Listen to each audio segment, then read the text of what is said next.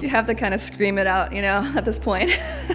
Feels like there's no being discreet about it right now. Like, you know, it's just, uh, I think everybody's kind of starting to, to really feel that this thing that, that's been kind of in the back of our minds is, you know, in the forefront, you know, of, of the way we're living and, and what we're experiencing, you know, and stuff. So yeah, it's time to scream it out.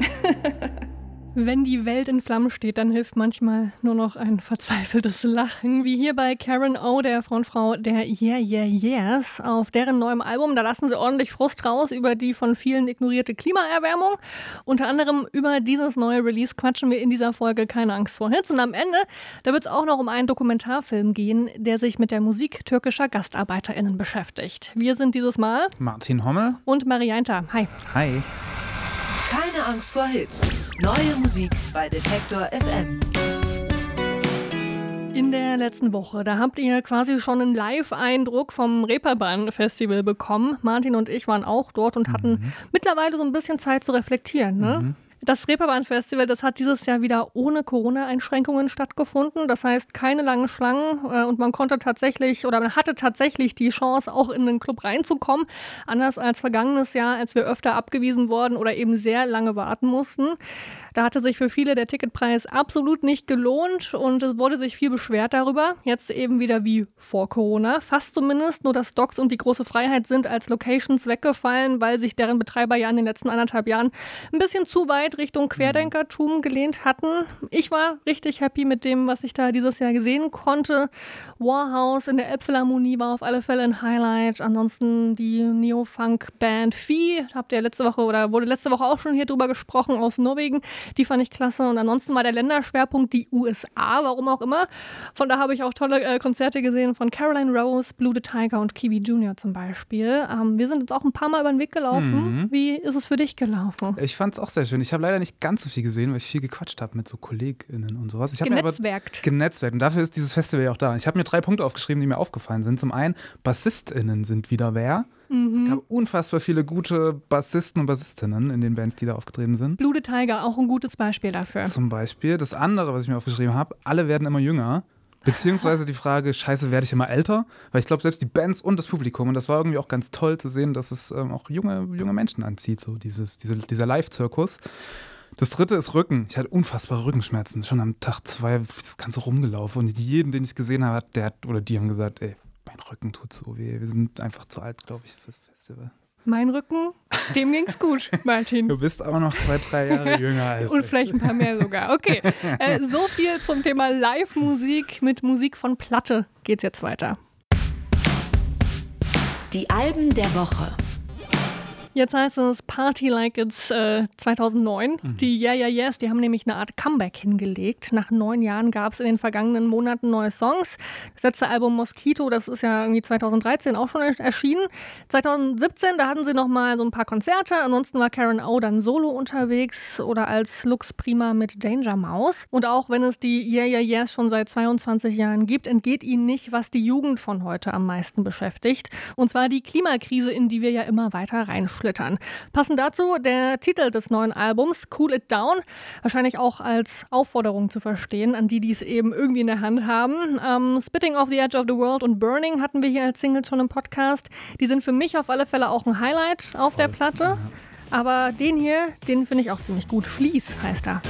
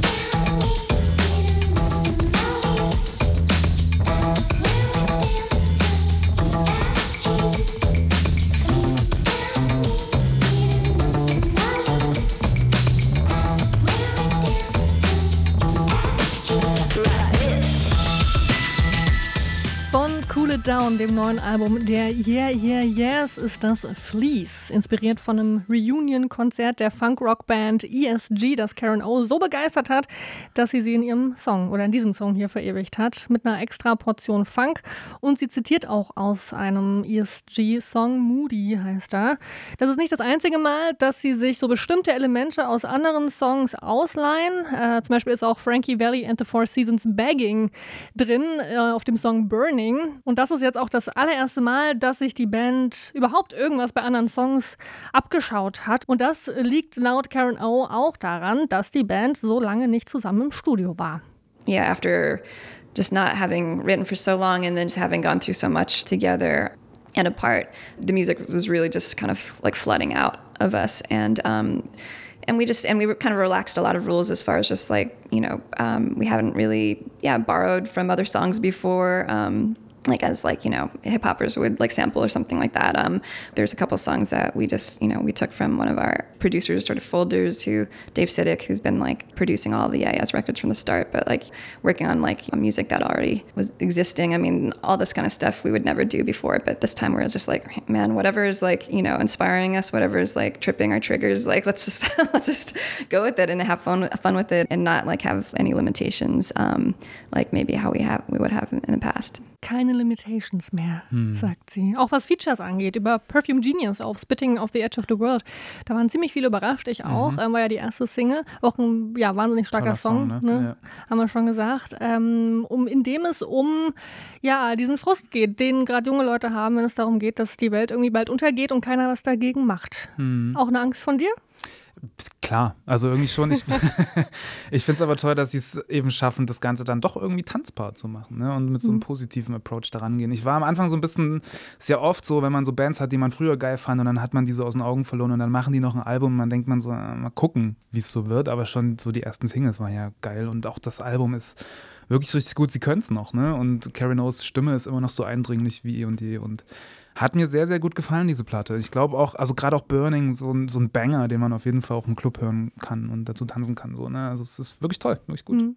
Aber eben nicht nur diese Banger, auch so ein paar ja, ruhigere Sachen. Ja. Auch der letzte, das fand ich total süß. Den hat sie ihrem Sohn ähm, gewidmet, der jetzt letztendlich die Sachen ausbaden muss, die ihre Generation mhm. und die davor, äh, ja, ihn eingebrockt haben. Mhm. Ähm, also ja, eine sehr, sehr zeitgemäße, wichtige Platte irgendwie von einer Band, die es aber schon lange gibt und die auch hätten was ganz anderes machen können. Aber sie entscheiden sich, sich mit diesen Themen zu beschäftigen. Mhm. Cool. Mhm. Nach Powerpop folgen jetzt Hip-Hop und RB von den Gaddafi Girls, einem Trio oder Kollektiv, so würden sie sich wahrscheinlich eher bezeichnen, aus Wien und Berlin. Namentlich sind das Black Tea, Slim Girl Fat und Walter P99 Orchestra. So, glaub, sagen, so, sie, so ja. sagen wir das jetzt ja. einfach. Ähm, die gibt es seit 2017. Ihr Debütalbum kam dann 2019, heißt Temple. Und danach war auch hier erstmal Pause. Denn es ging für die drei erstmal solo mit anderen Projekten weiter. Black Tea hat an ihrem Projekt Abo weitergearbeitet, sehr erfolgreich. Äh, sie ist jetzt nicht mehr wegzudenken aus dem deutschen Alternative mhm. Rap eigentlich. Ist auch viel auf Tour gewesen mit Abo. Und im März kam da zum Beispiel ihr Album Kane. Und äh, Fat Girl Slim hat sich als Nalan einen Namen gemacht und auch ein eigenes Album Was veröffentlicht. Was für einen coolen Namen eigentlich auch, ne? Fällt mir gerade auf, Fat Girl Slim. Jetzt also wieder vereint als Gaddafi Girls. Romeo Must Die ist der Titel von ihrer zweiten Platte, benannt nach dem gleichnamigen Actionfilm mit unter anderem der RB-Sängerin Alia. Rendezvous ist das hier.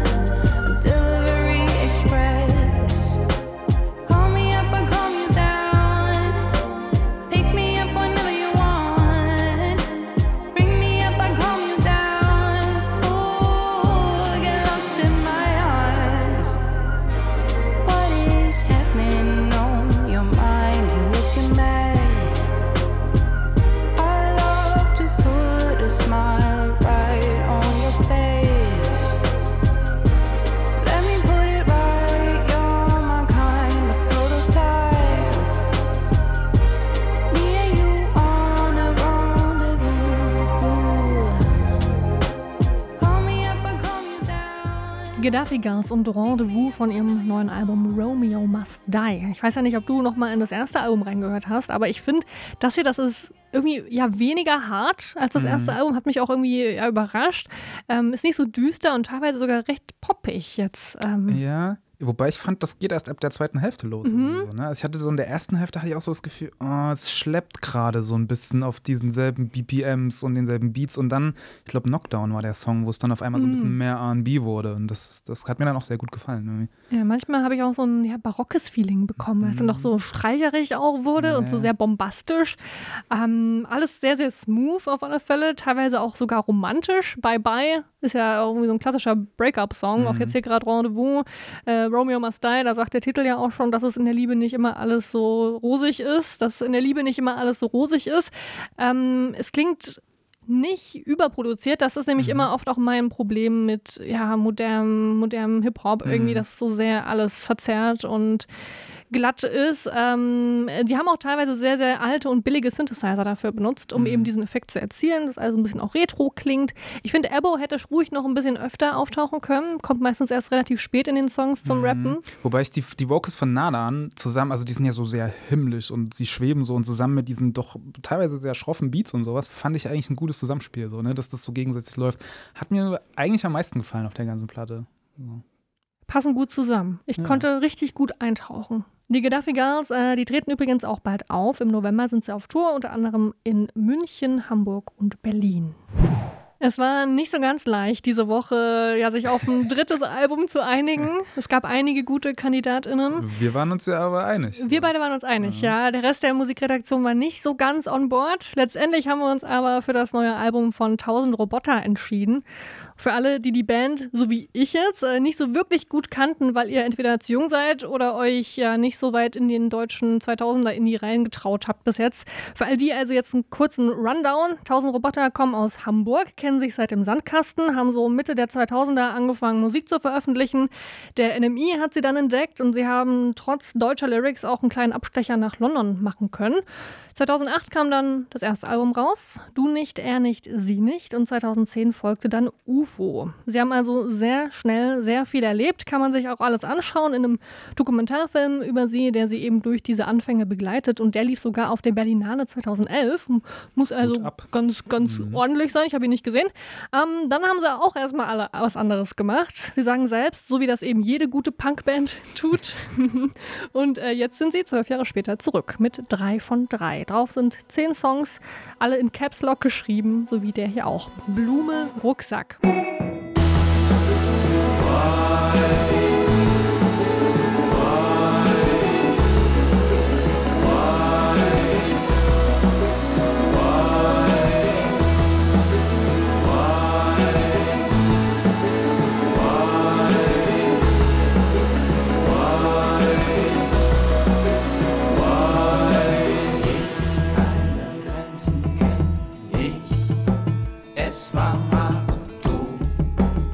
Es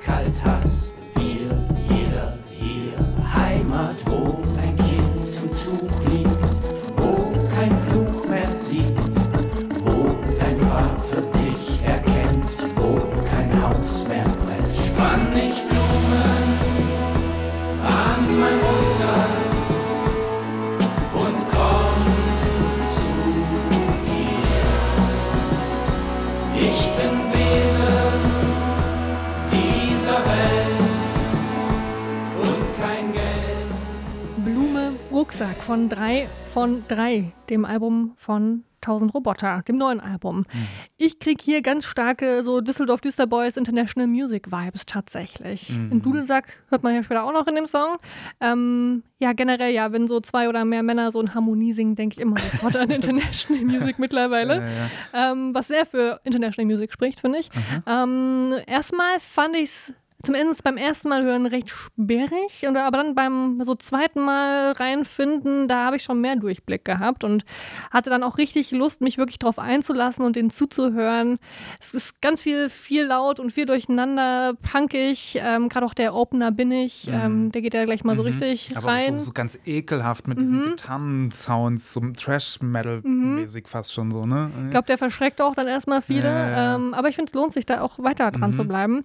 Weil es gibt auch ja, recht melancholische, ruhige Stellen. Der Statue im Flur ist, glaube ich, der letzte Song. Mhm. Generell eine sehr kryptische Platte, was die Lyrics angeht und Unbedingt. nicht unkompliziert irgendwie. Ja, ich habe auch, glaube ich, die Hälfte verstanden von dem, was sie einem da sagen wollen. Aber vielleicht wollen sie auch gar nichts sagen, so, ne? Also vielleicht ist das einfach so ein Raum, den sie aufmachen, wo man dann gucken kann, was man damit macht irgendwie. Ich glaube, und das war, glaube ich, auch das Problem bei uns in der Redaktion. So das erste Mal durchhören ist es tatsächlich einfach fast unhörbar, streckenweise so, ne? Aber- naja, so schlimm naja, ist nicht. fand ich schon. Also es rumpelt ganz schön und die Produktion klingt teilweise ja auch so, als hätte jemand vergessen, das Ding zu mischen. So, ne? Also es ist ja Mhm. schon sehr rough so, aber irgendwie mag ich das dann doch so, wenn das halt eben arty und intellektuell, aber trotzdem noch so ein bisschen Punk ist. So, das fand ich schon gut und man wird, wie du sagst, man wird belohnt, wenn man wenn man es durchhört und gerade auch so Songs wie Schmar, das ist der, der mir am besten gefallen hat, der so ganz toll melancholischer Pop ist mit einem ganz schönen Text und wichtigen Text so. Ähm, ja, ich fand es eine richtig gute Platte, so hinten raus dann. Und sie haben auch alles selbst gemacht daran. Und sie haben sogar die, die Schallplatten ähm, selbst per Hand gestaltet. Sind alles Unikate und sie haben dazu geschrieben, sie haben ähm, durch Heißluft werden handelsübliche Supermarkttüten um die Albumhülle geblasen oder so. Wow. Das sieht total crazy aus. Guck das dir mal an auf deren Instagram-Feed. Da kannst du viele von den Platten sehen. Das sieht total strange, ein bisschen eklig auch aus. äh, aber irgendwie eine coole Idee. Auch, auch ne, um Supermarkttüten wieder zu verwerten. Recycling. Neu auf der Playlist. Wir haben neue Songs auf der Playlist und drei davon stellen wir euch jetzt natürlich vor. Und wir beginnen mit einer Künstlerin aus Brooklyn. Nina Grollmann heißt die. Die ist Schauspielerin und Musikerin und ist da unter dem Namen Softie unterwegs. Softie mit EE hinten. Seit 2019 veröffentlicht sie Musik und jetzt ist sie ganz frisch gesigned auf dem Berliner Label City Slang. Und weil man das natürlich feiern muss, so ein Plattenvertrag, gibt es direkt auch eine neue Single, in der sie sich fragt, ob es nur ein Rausch ist oder ob sie wirklich verliebt ist. Das ist Softie mit Molly.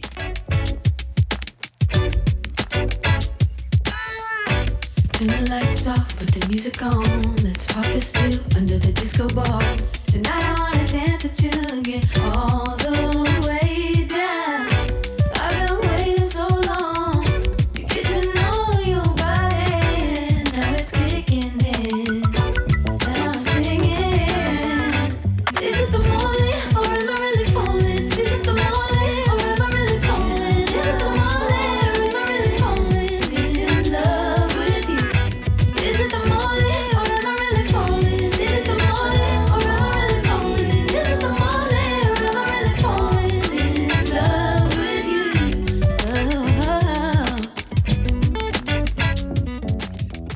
ist das mit ihrer aktuellen Single Molly. Molly, ich weiß nicht, ob du das weißt, steht ja auch für MDMA. Also, ja, ich bin nicht von sonst wo. okay, ich dachte nur, ich frag mal, weil ich wusste es nicht. Ich wusste es Ah, tatsächlich okay. nicht. Ja? Mhm. Das ich spricht ja dachte, für dich. Mhm. Äh, MDMA, ein MDMA MDMA-Rausch. Und Softie hatte den scheinbar wirklich. Sie sagt nämlich, der Song ist inspiriert von dem ersten Date äh, mit ihrer jetzigen Verlobten. Und da haben sie nämlich das Wohnzimmer von Softie irgendwie zu einem kleinen Club äh, verwandelt, in einen kleinen Club verwandelt und haben da die ganze Nacht durchgetanzt und sich am Ende gefragt, ist es denn jetzt Liebe oder nicht? Offensichtlich ist es das. Ich finde den Song gut. Ich fand die Produktion cool. Die lässt sehr viel Raum für, für jegliche Instrumente und auch für ihre Vocals. Und ist auch, wie du sagtest, nicht so eine überproduzierte RB-Nummer irgendwie. Ähm, sehr viel 90er. Janet Jackson und Nina Cherry und sowas musste ich dran denken. Aber hat mir gut gefallen. Ich weiß nicht, wie ging es dir? Hm, 90er habe ich mir auch aufgeschrieben. Ähm, auch hier wieder äh, back, to, back to the 90s, äh, Mhm. back to Vergangenheit. Ja, macht mir richtig Lust, auch irgendwie mit denen da in ihrem Wohnzimmer rumzutanzen, wirklich. Also ähm, wahnsinnig warm und ja, tanzbar, schön. Ja, so, man sollte keine Drogen nehmen, Kids, aber so ein bisschen Lust drauf macht der Song schon. habe ich nicht gesagt. Es geht upbeat weiter. Wir kommen zur Band The Go Team, eine Band aus Brighton, die seit unfassbaren 18 Jahren unterwegs ist. War mir nicht bewusst, aber 2004 ist ihr Debütalbum Thunder Lightning Strike schon erschienen. Die Band ist immer so ein bisschen anders als andere Bands, immer verrückt und versucht so die, die Einflüsse der musikalischen Welt irgendwie zu verbinden. In einem Song. Immer so. Das ist das, was sie machen Großes Vorhaben. großes Vorhaben. Das machen sie aber wirklich richtig gut. Und sie haben jetzt ein neues Album, ihr siebtes angekündigt. Get Up Sequences Part 2 wird das heißen, kommt am 3. Februar. Und davon gibt es einen Vorgeschmack und zwar einen Protestsong, einen Pro-Choice-Protestsong und der heißt Dive Bomb.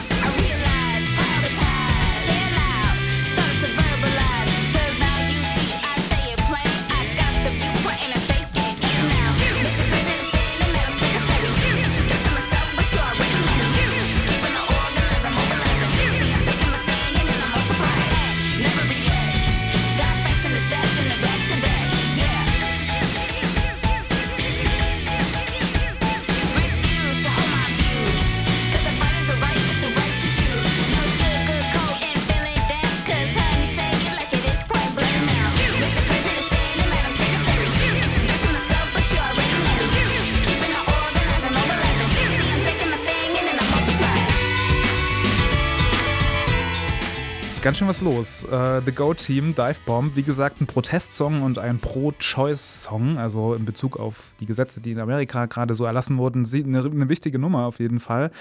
Entstanden ist der Song zusammen mit der US-Rapperin Indigo Yard. Und obwohl es ein Protestsong ist, hat er relativ gute Laune. So. Also man, du hast auch gerade so ein bisschen mitgewippt beim Hören, man kann nicht so richtig äh, ruhig stehen bleiben. Und äh, das wollte die Band auch so. Die sagen nämlich, Protestsongs sind cringe, wenn sie so klingen wie Wind of Change. Wow. Alle Deutschen. Was machen wir jetzt sich auf. damit? Was machen wir damit?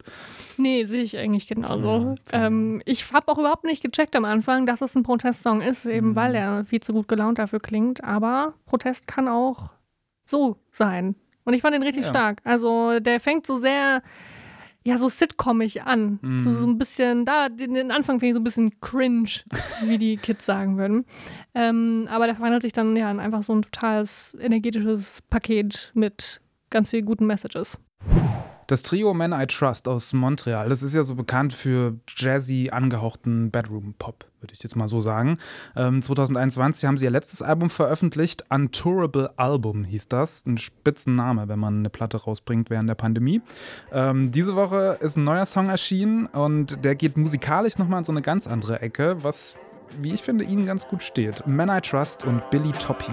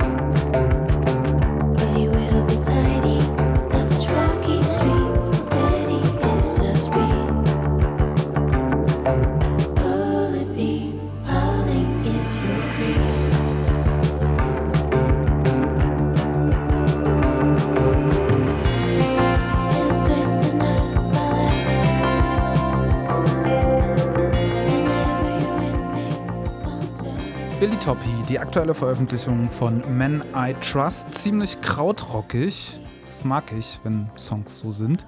Ähm, und steht ihm wirklich gut. Also ich finde, das können sie auch, das können sie machen. Und vor allem, wenn es dann im Refrain so aufgeht und so wegfliegt von diesem Krautrock-Rhythmus irgendwie. Ja, hat mir sehr gut gefallen. Gutes Single. Ja, Krautrock meets Dream Pop. Mhm. Und mit gutem Dream Pop kriegt man, kriegt man mich ja zumindest immer. Ähm, ja, die Gitarren, die gingen mir echt so auf sehr positive Weise durch Mark und Bein. Und Die dann am Anfang da. Mhm, also generell irgendwie auch dieser treibende Beat, der da so stoisch einfach sich durchzieht. Ähm, und dazu halt dieser gehauchte Gesang, Mhm. habe ich direkt verliebt in diesen Song. Ähm, und auch das Video ist einfach eher schön, wie, wie, wie sie ja, mit Elfenohren Ja. da durch den Himmel schaukelt. Auch sehr träumerisch. Passt alles sehr gut zusammen. Macht Lust auf ein Album, ne? Wobei man nicht so richtig weiß, ob eins kommt. Ist noch nicht Noch nichts noch angekündigt. nichts angekündigt. Nee, okay, Daumen drücken. bleib mal dran. Popschnipsel. Über zwei Millionen türkische Gastarbeiter leben in der Bundesrepublik Deutschland. Weitgehend unbeachtet von den Medien hat sich diese türkische Bevölkerung eine eigene Kultur- und Musikszene aufgebaut, die inzwischen auch kommerziell nicht unbedeutend ist. İbrahim Tatlıses çıktığı zaman Das war ein Ausschnitt aus dem Trailer zum Film Aşk Maki Yülüm. Das ist der türkische Titel. Liebe, D-Mark und Tod ist die deutsche Übersetzung dazu. Diese Woche kommt dieser Film von Regisseur Cem Kaya in die Kinos. Jessie, die ja vergangene Woche noch live aus Hamburg hier zugeschaltet war, die hat ihn aber schon gesehen. Hallo erstmal, Jessie. Hallo, hallo, Hallo. Martin, hallo Hi. Marie.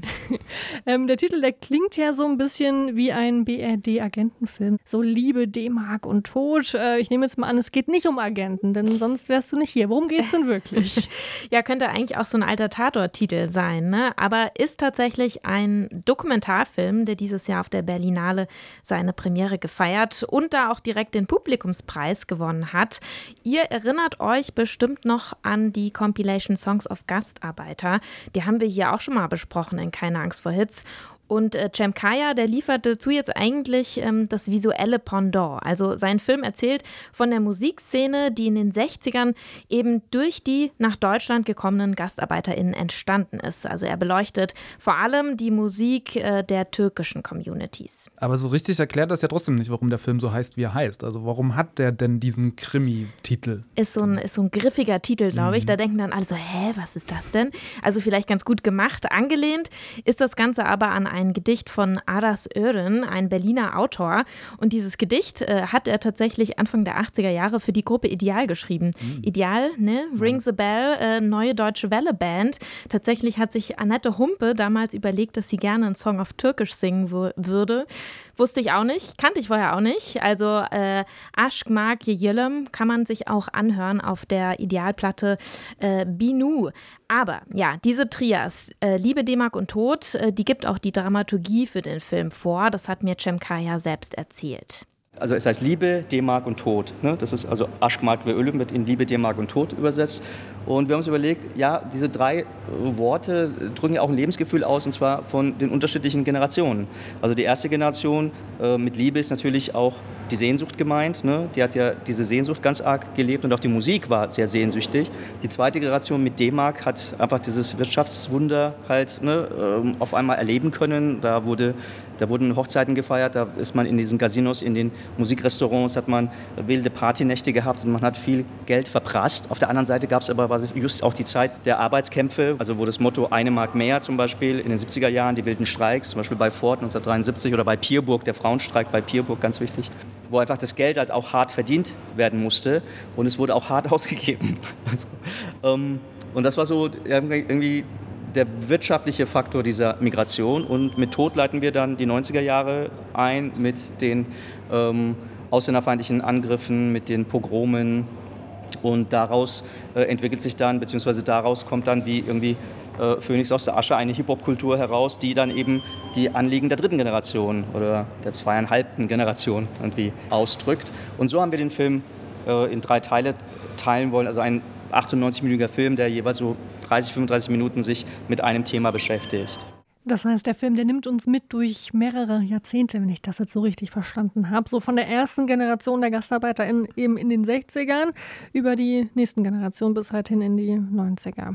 Ähm, ja, einige Rapper mit türkischen Eltern oder Großeltern, die sind ja in Deutschland heute ziemlich erfolgreich, ist mir so aufgefallen. Haftbefehl zum Beispiel. Mhm. Ähm, ich muss aber ehrlich sagen, und vielleicht geht es euch ja auch so, türkischstämmige Acts aus den 90ern, die kenne ich ja mhm. eigentlich wirklich gar nicht. Mhm. mhm. Auch ein bisschen bezeichnend, dass man dann aus den 90ern mhm. nur so Acts wie Fanta 4, die gut behüteten mhm. Baden-Württemberger Boys kennt oder so. Ne?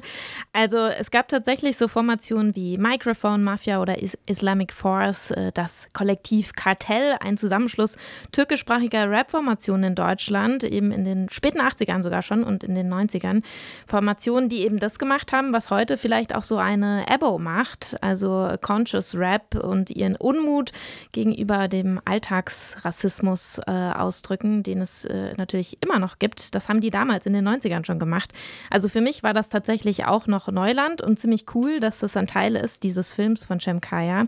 Es gibt da im Film dann auch ziemlich viele viele Interviews mit MusikerInnen, zum Beispiel aus dieser Hip-Hop-Szene. Aber wie, wie muss ich mir den Film vorstellen? Also ist das so eine klassische Doku oder wie, wie haben die den gemacht? Ja, also neben solchen aktuellen Interviews, ähm, wo wirklich tolle Protagonistinnen auftreten, äh, greift Cem Kaya auf ganz viel Archivmaterial zurück. Und das wirkt tatsächlich teilweise so ein bisschen skurril. Also zum Beispiel auch der Ausschnitt, den wir hier eben schon gehört haben, den Teil aus dem Trailer, den fand ich auch schon so ein bisschen schräg. Das war ein O-Ton aus einer Reportage von den Öffentlich-Rechtlichen und ich habe mit Cem Kaya auch so ein bisschen drüber gesprochen, wo das ganze Archivmaterial, was er so benutzt, so herkommt. Es gab immer wieder Dokumentarfilme und das war ja richtig gutes Bildungsfernsehen damals noch nicht wie heute. Schön auf 16 mm gedreht alles. Äh, die haben sich tatsächlich mit äh, migrantischer Kultur befasst und nicht nur mit türkischer. Äh, das gab sehr viele gut gemachte Dokumentarfilme, zum Beispiel auch Dokumentarfilme über den türkischen Bazar, diese, äh, dieses Musikrestaurant ähm, hier in Berlin zum Beispiel. Da haben wir unglaubliches Material gefunden. Aber was es auch gab, und das war richtig reichhaltig. Das war ein riesen Konvolut an Archivmaterial, waren, war die Gastarbeitersendung Ihre Heimat, unsere Heimat. Das gab vom Westdeutsche, der Rest Westdeutsche Rundfunk hat 1964 oder 65 angefangen, eine Sendung für GastarbeiterInnen zu produzieren. Und zwar äh, unterschiedlichste Redaktionen, italienische, damals noch jugoslawische, portugiesische, spanische, griechische, türkische Redaktionen. Und ähm, einmal die Woche kam diese Sendung und es waren drei Ausländergruppen vertreten.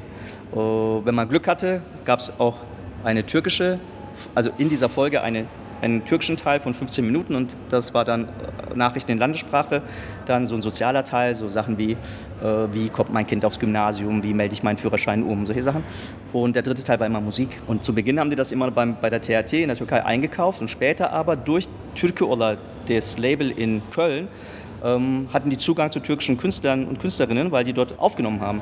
Und dann haben die erstaunlich viel türkische Musik einfach abbilden können, weil erstaunlich viele türkische Musiker und Musikerinnen nach Köln gekommen sind und dort auf Türkisch oder über die Türkei gesungen haben. Ja, also Cem Kaya hat mir tatsächlich auch erzählt, dass er fünf Jahre lang an diesem Film gearbeitet hat, weil er wirklich sehr tief gegraben hat, unter anderem zum Beispiel auch Menschen ausfindig gemacht hat, die so Hochzeitsfeiern privat mitgefilmt haben, wo eben ganz viel Musik auch stattgefunden hat. Also da steckt unheimlich viel privates Engagement auch drin in diesem Film, ziemlich tolle Aufnahmen, alles ist so ganz schnell geschnitten, irgendwie auch so poppig inszeniert mit so Zwischeneinblendungen in Neonfarben, also ästhetisch total schön gemacht und macht auch echt Spaß, den anzugucken, den Film. Hm, ich fand auch schon beim Trailer, der hat mich auch schon wahnsinnig, wahnsinnig inspiriert, diesen Film zu schauen. Aber das klang ja vorhin schon so ein bisschen an. Ne? Der Film, der beschäftigt sich auch mit den düsteren Kapitel, äh, den Kapitellen äh, der deutschen Geschichte. Ähm, daher auch ja das Wort Tod im Titel. Ähm, zum Beispiel ja diese ganzen rechtsextremistischen Anschläge, die es gab und gibt. Das hat er ja vorhin auch schon erwähnt. Das klingt jetzt aber nicht so ganz spaßig. Ja, natürlich nicht. Aber was dieser Film halt macht, ist wirklich sehr wichtig. Hier wird die Geschichte der GastarbeiterInnen mal ganz vielseitig erzählt. Die Menschen, die werden nicht als Opfer ihrer Verhältnisse dargestellt. Hier werden auch nicht irgendwie nur Klischees rausgezogen. Hier wird die Geschichte erzählt über die eigens entstandene autarke Kulturszene. Und im Film wird zum größten Teil auch gefeiert. Also da wird gefeiert, da wird Musik gemacht. Man lernt äh, Musikerinnen kennen wie Yüksel, Eska Sab, äh, die die Nachtigall von Köln, so wurde sie genannt, die hat wirklich auch mehrere goldene Schallplatten gewonnen hier in Deutschland. Ähm, man sieht Bands wie der Diokla, die ihre türkische Langehalslaute auf Hochzeitsfeiern wirklich spielen wie E-Gitarren oder wie in den 70er Jahren der Platten, äh, die Platten- und Kassettenfirma Tükulada, der Laden ja also wirklich de facto eingerannt wird von Leuten, die diese Kassetten kaufen wollen war so der Grundstein für die Szene, die, das Medium Kassette irgendwie dann so. Das Medium Kassette, genau. Also mit ihr steigt der Film auch ein und Cem Kaya konnte mir auch aus seiner eigenen Erfahrung ganz schön erklären und erzählen, warum die Kassette zu so einem wichtigen Medium geworden ist damals. Als Kind haben wir natürlich diese Musik, ähm, also viel türkische, viel kurdische, viel alevitische Musik äh, konsumiert, auf Hochzeiten zum Beispiel oder auch in Musikrestaurants, in den Casinos oder auch einfach auf der Fahrt in die Türkei zum Beispiel im Auto. Deswegen war ja die Kassette auch so wichtig, weil das war ja so ein portables Medium und hat sich dann tatsächlich durchgesetzt, weil man das halt im Auto hören konnte. Denn wenn man im Exil lebt oder in der Migration lebt, ähm, ist natürlich Mobilität immer ein ganz großer Faktor, weil man ist halt entwurzelt und muss dann Freunde, Verwandte überall in Deutschland treffen. Also wir hatten Verwandtschaft in äh, Köln, weil Ford, in Rüsselsheim, weil Opel, in, in Schweinfurt, weil Fichtel und Sachs. Ne? ähm, und deswegen geht man halt, fährt man halt die ganze Zeit in der Gegend rum und da muss man halt unterhalten werden. Muss man. Und die Kassette kenne sogar ich noch. So viel zum Thema älter werden, hatten wir vorhin schon. Das sagt äh, Regisseur Cem Kaya über die Kassette, die eine Art Siegeszug gefeiert hat in der türkisch-deutschen Musikgeschichte. Sein Dokumentarfilm Aşk, Makiye Yülüm, Liebe, D-Mark und Tod läuft ab jetzt. Also ab jetzt in den ausgewählten, in ausgewählten deutschen Kinos. Und wenn mich nicht alles täuscht, dann gibt es von dir eine fette Empfehlung für den Film, oder Jessie? Yes, große Empfehlung. Zum Schluss äh, wollen wir noch ganz kurz über Coolio sprechen. Ihr habt bestimmt mitbekommen, der Rapper, der ist diese Woche gestorben. Leon Ivy Jr. hieß er eigentlich, hat durch Songs wie Fantastic Voyage und natürlich Gangsters Paradise den Hip-Hop wesentlich geprägt. Für letzteren Song, also Gangsters Paradise, hat er 1995 auch einen Grammy gewonnen. Kennt jeder, würde ich jetzt einfach mal behaupten, auch du, Martin? Klar, aber ja, eigentlich ein Cover, ne? Eigentlich ein Cover. Ja. Von? Stevie Wonder. So, mehr als 17 Millionen Platten hat er verkauft in seinem Leben, war aber ein ziemlich kontroverser Typ, hat auch mit fragwürdigen Fernsehauftritten auf sich aufmerksam gemacht. Ihm wurden auch Transphobie und Sexismus und so weiter vorgeworfen, aber viele haben ihn auch geschätzt, weil er ja wohl sehr down to earth und einfach auch ja, witzig war. Seinen Einfluss auf die Musikwelt kann man ihm auf alle Fälle nicht absprechen. Das müssen wir, können wir nicht tun, wollen wir auch gar nicht. Deswegen entlassen wir euch gleich noch mit Gangsters Paradise. Hört euch außerdem gern noch die Spotify-Playlist zu diesem Podcast an. Die heißt auch Keine Angst vor Hits. Wir sagen Tschüss. Wir sind Martin Hommel und Marienta. Tschüss. Ciao. As I walk through the valley of the shadow of death, I take a look at my life and realize there's nothing left. Cause I've been blasting and laughing so long that even my mama thinks that my mind is gone. But I ain't never crossed a man that didn't deserve it. Me be treated like a punk, you know that's unheard of. You better watch how you're talking and where you're walking, or you and your homies might be lying in chalk. I really hate the trip, but I gotta low. As they croak, I see myself in the pistol smoke. Fool, I'm the kind of G the little homies wanna be like on my knees in the night, saying prayers in the street light. Been spending most of their lives living in a gangster's paradise.